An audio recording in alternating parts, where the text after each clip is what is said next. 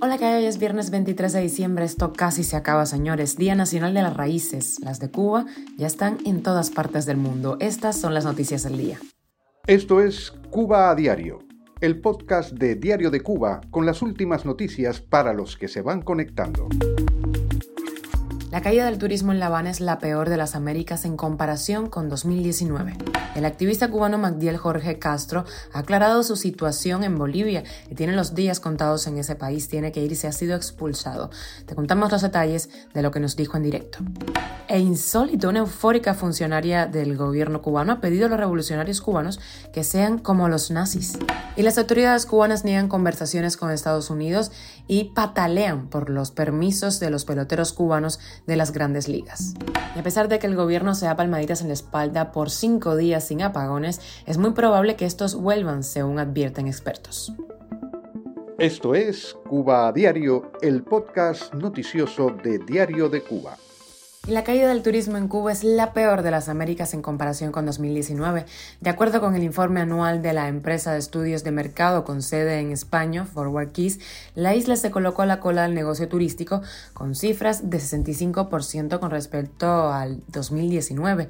Pese a ello, Centroamérica y el Caribe lideraron la recuperación de la industria del ocio a nivel global en 2022. República Dominicana a la cabeza, la isla vecina de Cuba, experimentó un crecimiento del 5% en comparación con 2019 y lideró así la recuperación de la zona y el mundo, seguido por Aruba con un 3% más y Costa Rica y México. A pesar de las pobres cifras de turismo, el gobierno cubano sigue invirtiendo en hoteles en ese sector en detrimento a otros sectores de servicios para los cubanos. Y el tuitero cubano Magdiel Jorge Castro, a quien le han dado días para que abandone Bolivia, el país en donde vive hace tres años, niega todo tipo de acusación sobre interferir en la política del país y estar pagado para trabajar en contra del régimen. El tuitero habló con Diario de Cuba en directo. Dice que ya está pensando en un plan B que a Cuba no regresa. Yo eh, tengo 15 días para abandonar el país. Eh, presenté recurso de apelación. No, no, estoy seguro ni tan siquiera que, que dé resultados. No obstante a ello, eh, me, me, pregunto si realmente Bolivia es un país seguro. ¿no? He visto ayer las declaraciones del ministro de Gobierno. He visto publicaciones de ciertos medios oficiales del gobierno boliviano atacándome, intentando vincularme a la política interna y entonces, dada esta circunstancia, obviamente presenté recursos, espero que, espero que sea fructífero, eh, pero tengo que manejar otras opciones, ¿no? Tampoco que tenga muchas. Si el gobierno boliviano me expulsa y regresar a Cuba no es una opción, solamente me queda apelar a la figura del refugio político en algún país del continente. Cuba a diario. Y una eufórica militante del partido se subió al escenario de un acto político en la Facultad de Ciencias Médicas de Julio Trigo, de La Habana,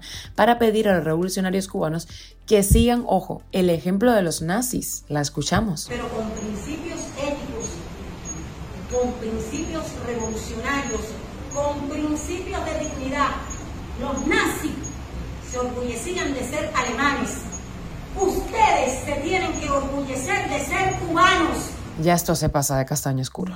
De política híbrido entre deporte y política, te cuento que la estatal Federación Cubana de Béisbol negó haberse reunido con funcionarios del gobierno de Estados Unidos y volvió a quejarse de que los peloteros de la isla residentes en ese país no hayan recibido aún la autorización para integrar la selección nacional que va a asistir al Clásico Mundial de Béisbol en marzo del año 2023. Ello, pese a que durante décadas fueron las autoridades cubanas las que negaron a esos jugadores la posibilidad de representar a su país en torneos internacionales.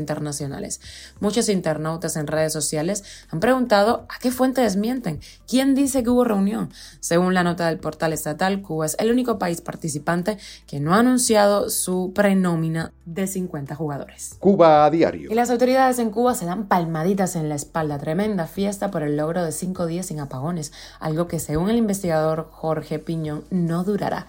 La isla no puede avanzar hacia un sistema eléctrico seguro, eficiente y fiable, con soluciones temporales a problemas estructurales, dijo a Diario de Cuba. Además, ahora mismo juega a favor de toda esa solución aparente que pende de un hilo el benévolo invierno cubano, que ha bajado la demanda de energía en general. Hay que tener un ojo puesto en el verano y en la capacidad del gobierno de seguir pagando estas plantas flotantes turcas. Por otra parte, las energías renovables, que eran una vía según las autoridades cubanas, son súper caras, por lo que no hay una solución a corto plazo para la crisis del sistema energético cubano. Y con la extra, ¿vieron la decoración navideña pública en más de 60 años en Cuba? Es un pino gigante que da luz a las noches habaneras y los cubanos se sorprenden. El gobierno de la capital ya ha aclarado que se trata de un árbol de la amistad, Cuba e Italia. Qué sorpresa. Y en Netflix, si tienes, ya está la tercera temporada de Emily en Paris. Y como cada año, la RAE, la Real Academia Española, agrega a su lista aceptadas como correctas nuevas palabras, como por ejemplo mamitis, micromachismo, edadismo, que es la discriminación por edad, y conspiranoico, híbrido entre conspiración y paranoico, y es la manía que tenemos de pensar que detrás de todo lo malo hay manos oscuras ahí alando hilos. Esto es Cuba a Diario, el podcast noticioso de Diario de Cuba, dirigido por Wendy Lascano y producido por Raiza Fernández. Y hasta aquí que pases un feliz fin de semana. Nos escuchamos pronto. Yo soy Wendy Lascano, te mando un beso enorme. Pero antes decirte que estamos contigo de lunes a viernes en Spotify, Apple Podcast y Google Podcast, Telegram y también nos puedes seguir en redes sociales.